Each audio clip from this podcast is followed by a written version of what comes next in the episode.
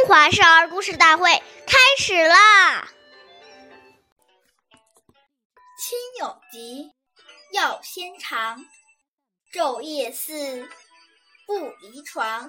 那这段小古文是什么意思呢？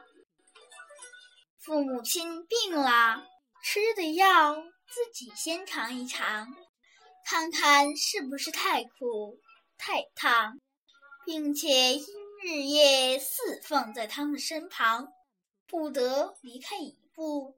岁月易流逝，故事永流传。大家好，我是中华少儿故事大会讲述人王一晨。我今天给大家讲的故事是《汉文帝四母》第十二集。汉朝时，汉文帝虽然贵为皇帝。却很孝顺自己的母亲，每天不管不管物业多忙，他都要去母亲房间请安。有一次，文帝的母亲病了，汉文帝日夜精心服侍，一步也不曾离开母亲床边，从未睡过一个安稳觉。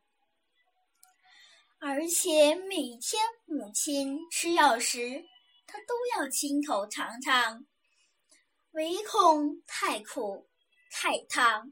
人们常说“久病床前无孝子”，但汉文帝侍奉母亲却长达三年之久，他的故事被传为千古佳话。汉文帝重德治。性性礼，注意发展农业，使西汉社会稳定，人丁兴旺，经业得到恢复和发展。他与汉景帝的统治时期被誉为文经之治。下面有请故事大会导师。王老师为我们解析这段小故事，掌声有请。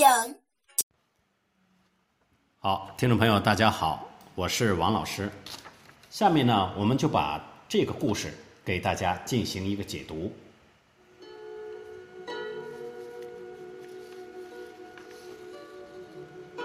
我们想一想，当子女生病时，做父母的。恨不得自己去替孩子生病，用心血的付出是世上少有的。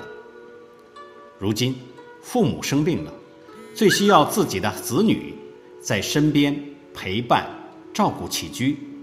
我们岂能因为工作太忙或没有时间，就放弃这种尽孝的机会呢？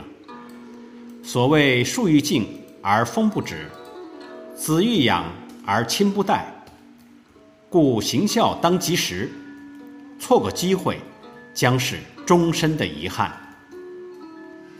等父母过世后，才想到要奉养父母，那时就悔之晚矣。孝亲不是难事，只要我们肯承担，只要我们真正升起对父母的报恩之心，就没有做不到的事情。感谢大家的收听，我们下期节目见。我是王老师。